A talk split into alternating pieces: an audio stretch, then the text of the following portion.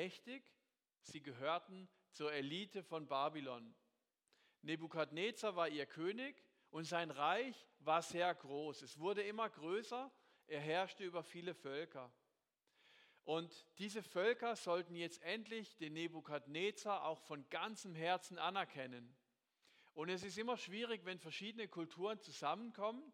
Was ist dann der gemeinsame Nenner? Wo trifft man sich? Was ist die Einheit? Was schafft auch Einheit?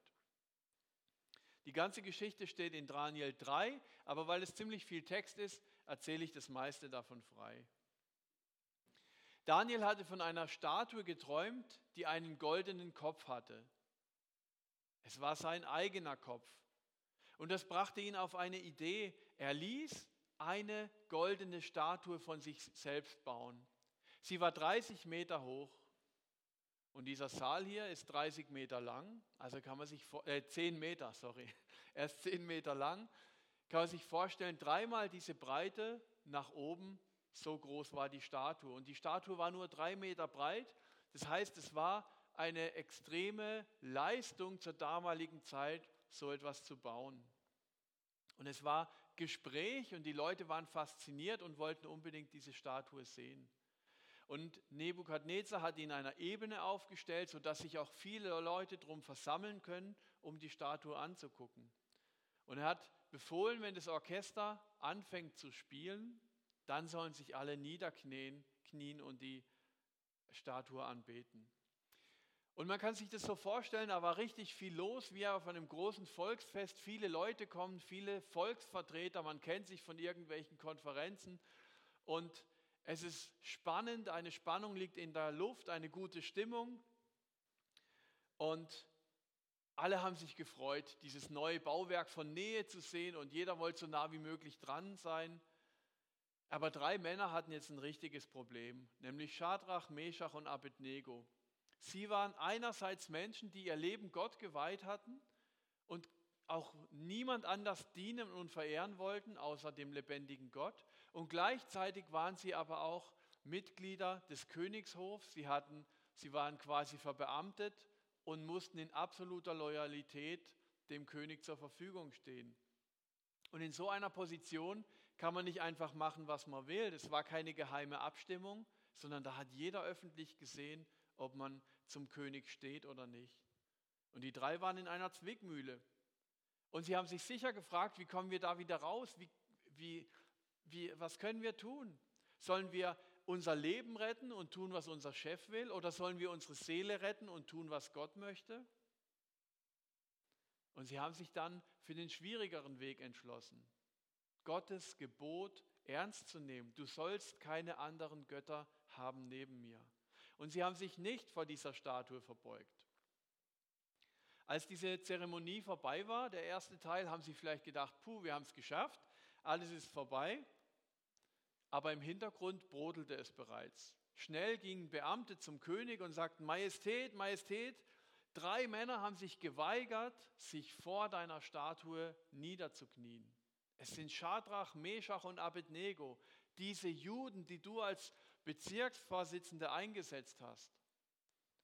Und da hört man schon diesen Vorwurf, ähm, das war für die ursprünglichen Babylonier ein Ärgernis, dass drei Juden an so einer wichtigen Stelle eingesetzt waren. Denn die Juden waren ja die, die sie besiegt haben und die jetzt eigentlich als, ähm, ja, als, als Besiegte, als, also die Babylonier waren die Besatzungsmacht.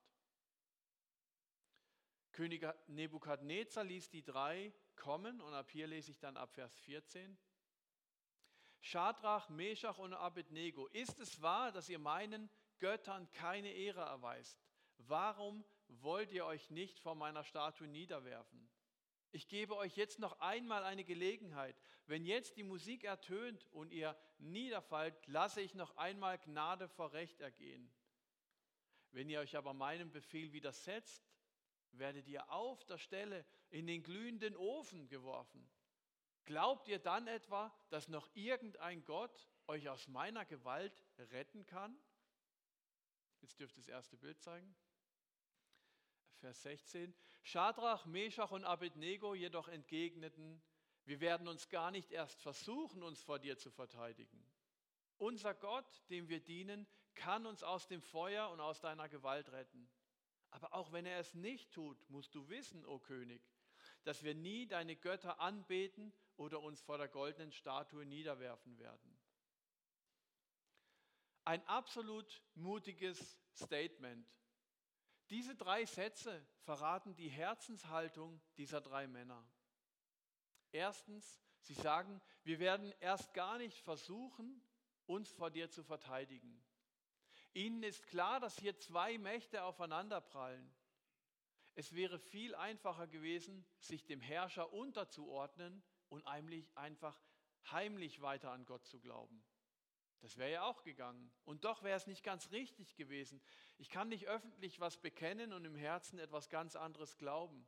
Das geht vielleicht eine Zeit lang gut, aber irgendwann wird es mich zerreißen und es ist auch nicht das, was Gott möchte. Gott wünscht sich, dass das, was in meinem Herzen abgeht, auch äußerlich sichtbar ist. Aber deshalb sind, die, sind sie unabhängig von Menschen, weil sie von Gott abhängig sind. Sie lassen sich nicht beeinflussen, sondern sie beeinflussen andere. Zweitens, sie sagen, unser Gott, dem wir dienen, kann uns aus dem Feuer und aus deiner Gewalt retten. Sie glauben fest daran, dass Gott allmächtig ist und retten kann. Das ist für sie überhaupt gar keine Frage. Sie gehören zu dem starken und allmächtigen Gott und sie zeigen das und sprechen das auch aus, um dem König klarzumachen, das ist die Realität, in der wir leben. Das ist unsere Lebensgrundlage. Das prägt unser Denken, das prägt unser Handeln. Genauso wie bei anderen Männern der Bibel, genauso wie bei David, als er gegen Goliath kämpfte, weil Gott auf meiner Seite ist. Meine Kinder sagen das auch immer, weil sie so eine Kassette haben von David gegen Goliath und der David sagt, Gott ist auf meiner Seite, ich werde es schaffen. Ich bin stärker, weil Gott auf meiner Seite ist. Das sagt unser jüngster Sohn mehrmals am Tag, wenn er gegen seine großen Brüder kämpft. Und man muss sich vorstellen, so ein kleiner Dreijähriger kämpft gegen einen Sieben- und Sechsjährigen und denkt wirklich, er ist stärker, weil Gott auf seiner Seite ist. Und das prägt sein Denken. Der geht anders durch die Welt. Wir feiern heute den ersten Advent und wir können uns auch fragen, wie hat Maria das geschafft? Damals, als es in der Gesellschaft völlig verpönt war, als unverheiratete Frau ein Baby zu bekommen. Sie musste die schrägen Blicke aushalten der anderen und gleichzeitig tief im Inneren wusste sie, es ist Gottes Wille. Sie hat es ausgehalten, weil sie wusste, Gott ist auf ihrer Seite. Wieso schaffst du es, Menschen zu vergeben, die dich vielleicht geärgert haben, weil Gott auf deiner Seite ist? Woher nimmst du die Kraft, Menschen zu helfen, auf die du eigentlich gar keine Lust hast, weil Gott auf deiner Seite ist? Wieso können wir es schaffen, einen Neubau für mehrere Millionen da drüben hinzustellen, der Gott dient, weil Gott auf unserer Seite ist? Für die drei ist absolut klar, Gott kann uns helfen. Aber sie sind auch Realisten, sie sind sehr weise. Sie, Vers 18, aber auch wenn er es nicht tut, musst du wissen, o König, dass wir nie deine Götter anbeten oder uns vor der goldenen Statue niederwerfen werden. Für die drei ist also auch klar, dass Gott nicht immer so hilft, wie sie sich das gern vorstellen oder wie wir es gern hätten. Sie erkennen an, dass Gott eigene, souveräne Entscheidungen trifft. Sie fordern von Gott auch nichts ein nach dem Motto, Gott, wir haben für dich gelitten, wir haben dich bekannt, also bitte hilf uns jetzt auch. Für sie ist klar, die Welt kann Kopf stehen, aber ich, ich werde niemand, jemand anderes anbeten als Gott allein. Nichts anderes auf der Welt soll mir wichtiger sein als er. Die drei Männer sind in den letzten Jahren zu reifen Männern Gottes gewachsen. Sie wussten, ihr Körper wird sowieso irgendwann mal zur Staub, aber ihre Seele ist gerettet. Und wer so etwas sagen kann, der hat wirklich seine Seele in die Hände Gottes gelegt. Ihre innere Welt, ihr geistliches Leben war in Einklang mit Gott. Herrlich, harmonisch, eins sein mit Gott, das ist das, was wir uns gern wünschen, vielleicht im Lobpreis, wenn wir aufstehen, Lobpreislieder singen, wie wir es nachher wieder machen. Und dann wünscht man sich, man ist eins in Gott, in enger Harmonie mit Gott zu erleben. Und das erleben die drei gerade. Aber äußerlich geht es ganz wild zu. Und das muss uns klar sein. Wenn wir eine tiefe Harmonie mit Gott haben, dann kann das auch bedeuten, dass wir in dem Moment viel Ärger mit der sichtbaren Welt haben. Wir können nicht gleichzeitig in Harmonie mit Gottes Welt leben und in Harmonie mit der sichtbaren Welt. Jedenfalls nicht, wenn die zwei Seiten gegeneinander ähm, sich ausspielen. Aber von solchen Gedanken war Nebukadnezar weit entfernt. Er verlor die Beherrschung und sein Gesicht verzerrte sich vor Wut. Er ordnete an, er war so sauer, dass die drei sich nicht vor ihm verbeugen. Das ganze Volk verneigt sich vor dieser Statue und die drei nicht. Die drei waren ihm so ein Ärgernis, obwohl es für ihn wichtige Leute waren in seinem Volk. Er brauchte sie ja. Es waren wichtige Entscheidungsträger, die sehr loyal ihm gegenüber waren. Aber er war so wütend, er kam so in Rage, dass er befohlen hat, den Ofen siebenmal heißer zu heizen und hat seinen kräftigsten Soldaten befohlen, die drei zu fesseln und in den Ofen zu werfen. Aber weil der Ofen so stark geheizt wurde, sind die Soldaten umgefallen und waren tot, weil sie von der Hitze einfach gestorben sind. Die drei Schadrach, Meshach und Abednego fielen gefesselt ins Feuer und waren da drin. Und plötzlich springt Nebukadnezar auf und sagt, hier stimmt was nicht, habe ich nicht drei Männer in den Ofen geworfen? Ja sicher, sagen die ähm, Diener. Drei wurden reingeschmissen und die, die Soldaten sind gestorben. Aber, aber warum sehe ich dann vier Männer da drin? Und sie laufen ohne Fesseln frei umher und der vierte, der vierte sieht aus wie ein Mann Gottes oder wie der Sohn der Götter. Nebukadnezar trat näher an die Öffnung des Ofens und schrie, Schadrach, Meshach und Abednego, ihr Diener des höchsten Gottes, kommt aus dem Ofen heraus. Und da kamen die drei aus dem Ofen, die Statthalter, ihre Stellvertreter, alle rannten dazu und sahen, dass das Feuer den Männern nichts hatte anhaben können. Nicht ein Haar auf ihrem Kopf war versenkt. Ihre Kleider waren völlig unbeschädigt. Sie rochen nicht einmal nach Rauch. Und das ist schon spannend, wenn Gott ein Wunder tut in der Bibel, wir sehen das an ganz vielen Stellen, dann ist es eine hundertprozentige Sache. Also dann sind sie nicht, sie riechen nicht nach Rauch, es ist alles in Ordnung, es ist so, als ob sie gar nicht drin gewesen wären. Die Flammen konnten ihnen nichts anhaben. Da rief Nebukadnezar, gelobt sei der Gott von Schadrach, Meshach und Abednego. Er hat seine Engel gesandt um diese Männer zu retten, die ihm dienen und sich auf ihn verlassen. Sie haben mein Gebot übertreten, um ihr Leben aufs Spiel gesetzt, weil sie keinen anderen Gott anbeten und verehren wollten. Deshalb erlasse ich jetzt einen neuen Befehl. Wer über den Gott von Schadrach, Meshach und Abednego etwas Verächtliches sagt, der wird in Stücke gehauen und sein Haus wird in Schutt und Asche gelegt. Also der hat irgendwie Spaß am Feuer legen, der Mann. Und er sagt, es gibt keinen anderen Gott, der auf eine solche Weise retten kann. Und am Schluss gibt der König den drei Männern noch eine machtvollere Stellung, als sie sie eh schon haben in der Provinz Babylon. Also Gott hilft hier auf übernatürliche Weise. Ein Wunder, so wie wir uns das vielleicht in unserem Leben auch wünschen, dass Jesus ein Wunder tut in meinen Problemen, in denen ich drinstecke. Und ich kann mich fragen, was muss ich also tun, dass Gott in meinem Leben ein Wunder bewirkt? Aber diese Frage beantwortet Gott nicht. Denn Gott hätte genauso gut die drei auch verbrennen lassen können. So wie er es mit vielen Christen getan hat, die verbrannt wurden, weil sie Gott treu geblieben sind. Es gibt keine Garantie Gottes auf ein problemfreies Leben.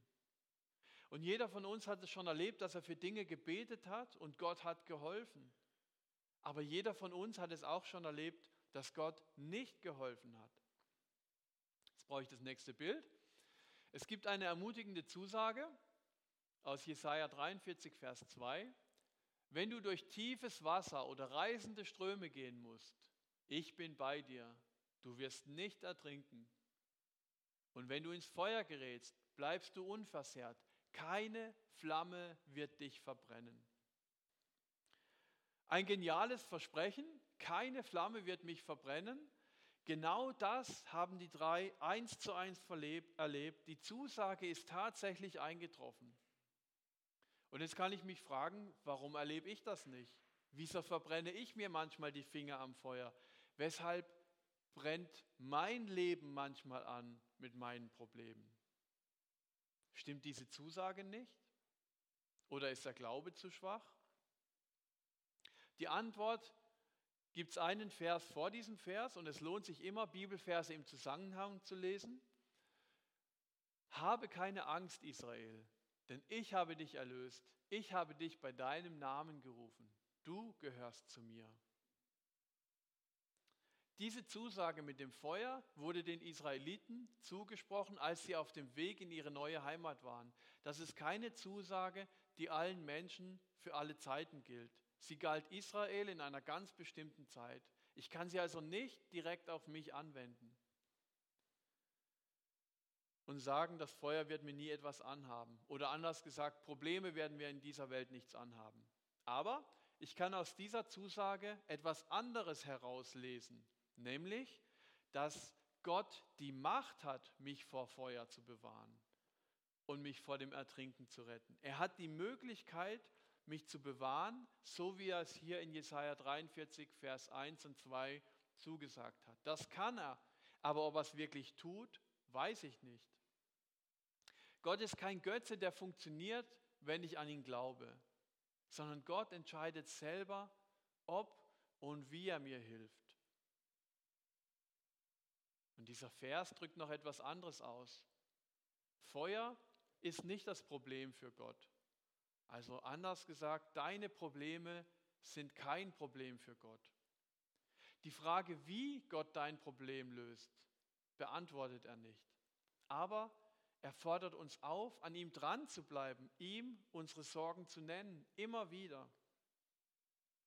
Und wir können lernen von von Geschichten aus der Bibel, von Menschen aus der Bibel, wie sie mit ihren Problemen umgegangen sind. Und man kann nicht jede Geschichte aus der Bibel für sein eigenes Problem anwenden, weil unsere Herausforderungen in dem Leben sehr komplex und sehr unterschiedlich sind. Aber vielleicht kannst du von den drei etwas lernen für deine Situation. Erstens, sie waren nicht alleine.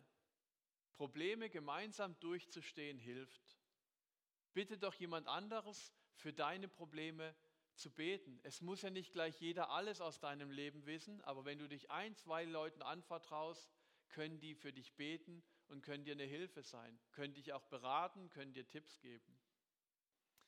Zweitens, sie haben sich an Gottes Sichtweise orientiert. Ihr Einklang mit Gott war ihnen wichtiger, als die körperlichen Probleme aus dem Weg zu schaffen. Also nimm doch dein Problem mal und setz es in Zusammenhang mit der geistlichen Welt. Überleg mal, wie wird Gott deine Situation sehen? Und wie kannst du da rauskommen? Wie kannst du eine andere Sichtweise darauf haben? Und drittens, das ist jetzt sehr interessant für dass Menschen wie die drei so gehandelt haben, obwohl das mächtige Menschen sind, die viele Möglichkeiten haben, die auch sehr schlau und intelligent sind und die grundsätzlich gerne Entscheidungen treffen. Sie haben ihre Situation akzeptiert. Sie haben nicht gekämpft. Wir werden gar nicht erst versuchen, uns zu verteidigen, obwohl sie sicherlich gute Argumente gehabt hätten. Sie waren auch nicht verbissen nach dem Motto, Gott, du musst uns doch jetzt retten. Sie haben sich ganz eingelassen auf das, was da kommt, obwohl es nicht Gottes Willen entsprochen hat, dass Menschen durch Feuer verbrennen. Sie hätten ja auch sagen können, Nebo, du liegst völlig daneben, was du machst, ist gottlos, da liegt kein Segen drauf und wir als deine Berater müssen, dir jetzt, müssen dich darauf hinweisen. Nein, sie haben sich einfach gefügt in diese Ungerechtigkeit, in dieses Leben. Sie haben nicht für Gerechtigkeit gekämpft. Sie überlegten auch nicht, wie sie die Situation hätten ändern können. Sie waren auch nicht unzufrieden. Sie hatten sicherlich Angst, aber sie akzeptierten die Lage, in die sie geraten waren. Und manchmal fragt man sich, wären wir auch so mutig? Wäre ich auch so mutig? Würde ich das auch machen? Und ich glaube, dass in so einer Situation Gottes Geist einem Kraft und Mut schenkt, die man vorher nicht hatte. Durch dieses demütige Verhalten wurde Gott geehrt. Dadurch zeigt sich die Macht Gottes. Sie schauten der Angst aber auch in die Augen. Sie haben nicht einfach weggeschaut und gesagt, oh, es ist uns egal, wenn wir verbrennen. So schlimm ist es nicht. Sie haben der Angst in die Augen geschaut. Sie sind ihren Problemen nicht ausgewichen. Aber sie haben sich nicht von der Angst einnehmen lassen. Nämlich Angst ist das Kapital der Unterdrückung. Wer sich von Angst leiten lässt, der ist nicht mehr frei. Der wird entweder oder unterdrückt oder er unterdrückt selbst andere. Und jetzt noch zwei Gedankenanstöße für alle, denen es schwerfällt, an solche Wunder zu glauben. Erstens, ich kann mir eingestehen, dass es Dinge gibt auf dieser Welt, die unlogisch klingen und doch existieren. Es ist nicht alles erklärbar auf dieser Welt. Da könnt ihr das nächste Bild bringen. 1. Korinther 1, Vers 18. Ich weiß, wie unsinnig die Botschaft vom Kreuz in den Ohren derer klingt, die verloren gehen. Das ist uns logisch, wenn wir jemand das Evangelium erklären oder solche Wundergeschichten wie heute, da kann jemand sagen, wie kann jemand an sowas glauben, dass das wirklich passiert ist? Und Menschen, die nicht an Gott glauben, für die ist es erstmal unglaublich schwer, sowas ernst zu nehmen. Für die klingt es unsinnig an das, was Christen glauben. Wir aber, die wir gerettet sind, erkennen in dieser Botschaft die Kraft Gottes. Also dadurch, dass Jesus gestorben und auferstanden ist, ist ein Wunder, das für nichtgläubige Menschen nicht zu verstehen ist. Aber für die, die wir daran glauben, ist es die, die Kraft, die einzige große Kraftquelle, die wir haben. Und es ist unsere Hoffnung. Wer an göttliche Wunder glaubt, dem fällt es auch leicht zu glauben, dass Gott in meiner Situation helfen kann. Wunder sind Botschaften der Kraft Gottes. Sie zeigen uns, was Gott alles kann. Und dann noch ein zweiter Gedanke, wenn ich mir klar mache, dass Gott diese Welt erschaffen hat, also alle physikalischen Gesetze erfunden hat, dann ist es auch nachvollziehbar, dass der Erfinder selbst diese physikalischen Gesetzmäßigkeiten außer Kraft setzen kann. Gott ist im Gegensatz zu uns nicht abhängig von solchen Gesetzmäßigkeiten. Also ein Wunder ist eine tolle Sache, aber viel mehr auch nicht. Ein Wunder zu erleben ist ermutigend und ich glaube, wir sehnen uns manchmal danach. Aber wenn ich mir überlege, dass Gott meine größten Probleme, die ich in meinem Leben habe, wegnehmen würde durch ein Wunder, kämen wieder neue Probleme dazu. Und das ja, ich bräuchte, ich müsste dann eine ganze Kette an Wunder erleben, dass meine Sehnsüchte gestillt sind.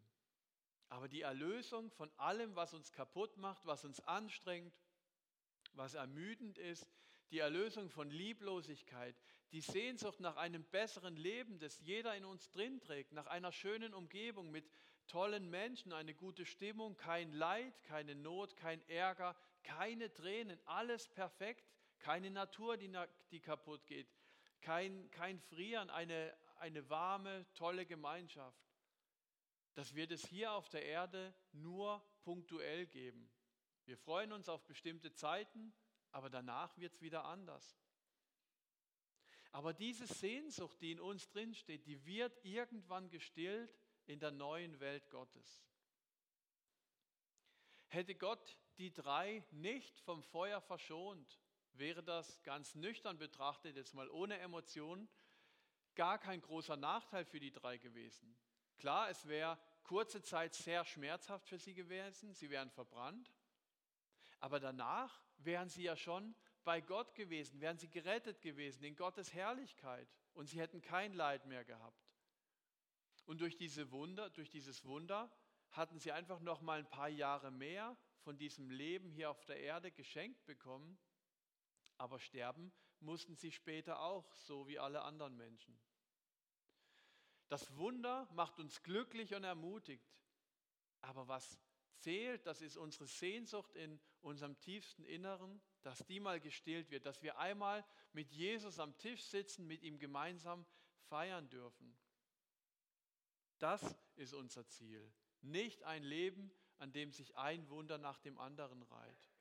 Und ich kann, wenn ich diesen Blick auf die Ewigkeit, auf die Zeit mit Jesus habe, kann ich dieses, diese Welt ganz anders meistern, die Probleme ganz anders angehen. Und mein Kopf beschäftigt sich mit anderen Dingen. Und das ist keine Vertröstung auf ein späteres, sondern das ist eine lebendige Hoffnung, die mein jetziges Denken und Handeln verändert. Jetzt ist meine Aufgabe, Gott anzubeten, ihn zu verherrlichen. Deswegen hat Gott Menschen geschaffen. Und Anbetung geschieht nachher im Lobpreis, wenn ich Gott anbete. Es geschieht aber vor allem auch dann, wenn ich das tue, was ihm gefällt. Mein Lohn ist das ewige Leben. Das darf ich im Blick haben. Und wenn ich bereit sein will, mutige Entscheidungen zu treffen, dann muss ich das im Blick haben, weil mir das die Kraft dazu gibt. Und Gott sagt auch, hab keine Angst vor diesem Feuer, vor den Problemen, die du hast. Was dem Teufel nicht gefällt, ist, wenn wir trotz unserer Probleme Gott anbeten und unseren Blick auf seine Gedanken lenken. Und das finde ich so spannend in Vers 25, wo steht, sie gingen mitten in den Flammen umher und waren frei. In einer Übersetzung heißt es sogar, sie gingen mitten in den Flammen umher und lobten Gott. Und ich dachte, wie kann das sein, wenn einer so viele Probleme hat, mitten in all seinen Problemen, und jede dieser Flamme war ja die, waren ja Probleme für diese drei Männer, mitten in ihren Problemen gehen sie frei umher und loben Gott und preisen den Herrn. Sie lassen sich durch die Probleme, die sie hatten, nicht durcheinander bringen. Mitten in diesen Problemen haben sie Gott angebetet. Und das dürfen wir auch ausprobieren, mitten in den schlechten Zeiten unseres Lebens Gott anzubeten. Wenn wir Gott danken, dann bewirken wir, dass wir nicht mehr auf unsere Nöte schauen, sondern Gott auf unseren Vater, der dann auf unsere Nöte schaut und uns versorgt. Und ich finde es so stark, dieses Bild, von den drei in dem Feuerofen und dieser vierte ist noch dabei. Der Engel Gottes ist dabei. Und ähm, ihr kennt vielleicht die Geschichte von Corrie ten Boom im Dritten Reich. Ihr Vater hat Juden versteckt und in dem Film kommt es von ihr kommt es so klar zum Ausdruck, als dann die Soldaten ihren Vater gefangen nehmen und ich glaube noch fünf Juden und der Soldat sagt zu ihm, was ist, ihr seid nur sechs Leute, ich dachte, ihr seid viel mehr. Und ihr Vater sagte, nein, wir sind sieben.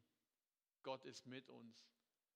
Und einfach so diesen Gedanken, Jesus ist wirklich leibhaftig mit uns hier in meinen Problemen, so wie dies sichtbar erlebt haben. Steht gar nicht drin, ob sie den vierten, den Engel überhaupt gesehen haben oder ob nur Nebukadnezar ihn gesehen hat. Lass dich auf die nächste Feuerprobe ein, die auf dich zukommt. Petrus schreibt in seinem ersten Brief an die Christen damals, 1. Petrus 4, Vers 12.